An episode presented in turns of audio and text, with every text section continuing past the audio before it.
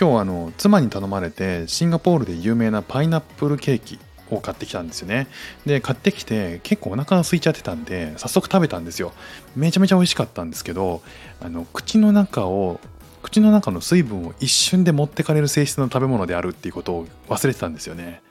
前もって飲み物を用意するっていうことを完全に忘れてて口の中とか、まあ、さらに喉の入り口ぐらいまで一瞬でパサパサになってですねパニックになったっていうフック船長です。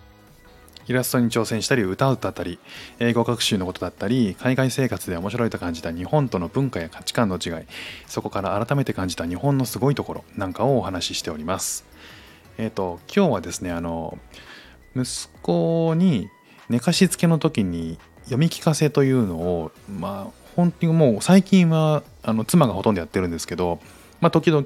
えー、妻が帰りが遅い時間と遅い時とかそういう時にやってるんですよね。であの結構好きな絵本の一つに「ヘンゼルとグレーテル」ってのがありまして皆さんご存知でしょうかね、えー、まあ知らない方は多分いないと思うんですけど、えー、と話としてはですよあのヘンゼルとグレーテルっていう兄弟がいて、えー、お父さんとお母さんがえっとこう森に連れていくんですねヘンゼルとグレーテルをね。っていうのもあの食料が足りないもともと貧しい家庭だっていうこともあってヘンゼルとグレーテルを森に置き去りにしてきましょうよっていう悪いお母さん、えー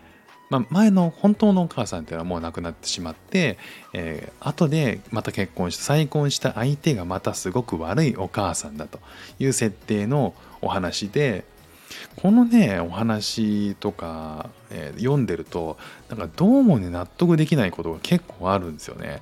子供の本って、えー、そういうこといっぱいあるんですけどなんかすうんなんか腑に落ちないなっていうことがあるんでちょっと共有させてください。えっ、ー、とヘンゼルとグレーテル、まあ、兄弟が、えーまあ、そのお父さんがちょっと気が弱いんですよね。あの後の再婚相手のまあ、妻にお母さんにねつまり、えー、うちは貧しいからこのヘンゼルとグレーテルはもう森に置き去りにしてきてしまいましょうよっていうとんでもないことを言うお母さんですね。でお父さんはうんいや乗り気じゃないけど分かった分かるんかいっていう話なんですよ。連れてっちゃうんですよね。で、えっと、そこに、えっと、グレーヘンゼルは結構賢くて話聞いてたんですよ。いや連れてかれちゃう、ね、置き去りにされちゃう。って思ったヘンゼルは最初にねこうパンのカスを、えー、パンのカスではないかな。なんかこう落としていったんですよ。どんぐりかな？なんかなんかを落としながら森に行ったんですよね。なのでえーと、お父さんとお母さんはじゃあここで待ってなさい、ね、この先に、えー、何かあの用事があるからまたすぐ戻ってくるからっていうので家帰っちゃうんですよそれで。とんでもない両親なんですけど。そしたらまあヘンゼルはね、えーと、落としてきた栗どんぐりかなんかをたど、えー、って次の日の朝ようやく家にたどり着くんですよ。でそしたら、えーと、お父さんはものすごく喜んだと。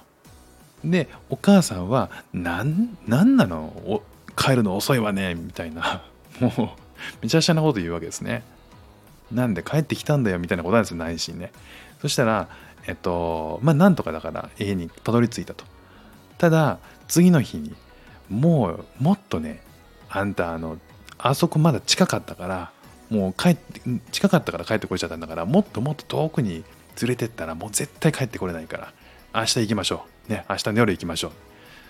う。うーんうん分かった。分かるんかいっていう。お父さん気が弱すぎ。ね。で次ね次の日連れてくんですよ。その話をもともとグレーテルはあヘンゼルは聞いてたんですけど今度はなんかドアに鍵をかけてしまっていて仕掛けられてしまっていて今度は外に出られなかったんですって。でえっ、ー、とその当日ね連れてかれて今度はあのどんぐりを集めに行けなかったから朝食のパンをね少しずつ落として、えーと、もっと遠くに連れてかれたんですよ。そしたら今度は帰れないんですよね。なんでかっていうとパン粉を鳥に食べられちゃってる。かわいそうにと思ってたところで、えー、たどり着いたのがお菓子の家。お菓子の家があるんですね。えっ、と壁がパンで屋根がケーキっていうね。そんな作りの、えー、家にたどり着いてちょっとね美味しそうだなってねお腹空いてる2人はねあのちょっと食べてみたんですよ。そしたら中からね、えー、おばあちゃんが出てきて「お腹空いてるので中にお入り」って言ったそのおばあちゃんが怖い魔女なんですよね。えー、そこでそヘンゼルは早速檻に入れられるっていう習慣されるんですね。でそのまあヘンゼルはどんどん太らせて、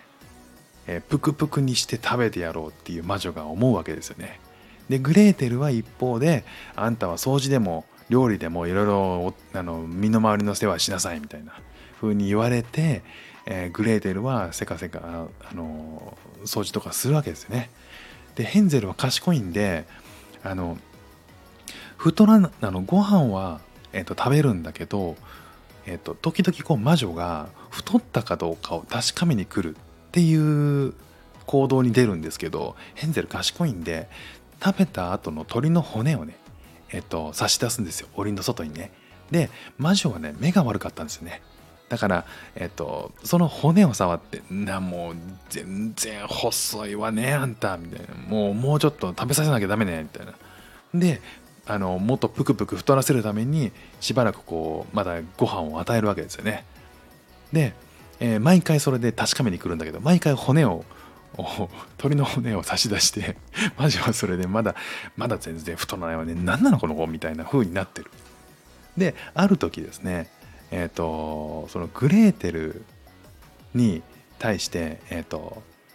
もう拉致が開かないからグレーテルも焼いてしまいましょうみたいな風に気持ちが変わって、えーと、グレーテルに対して魔女がそこのパンの釜にあの顔パンの釜の様子を見てきてくだ見てきてごらんなさいみたいな。パンが焼けてるかとか見てきて。でグレーテルはこれ賢かったんですね。起点が効いたんですね。もしかしたら後ろから押されるんじゃないか。押されて中に突き飛ばされて焼かれちゃうんじゃないか。っていうふうに思ったんですよ。で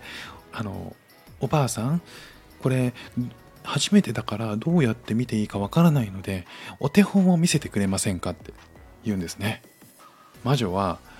うーんめんどくさい子だね。こうやって見るんだよって。魔女行くんですよね。優しいなとか思いながら、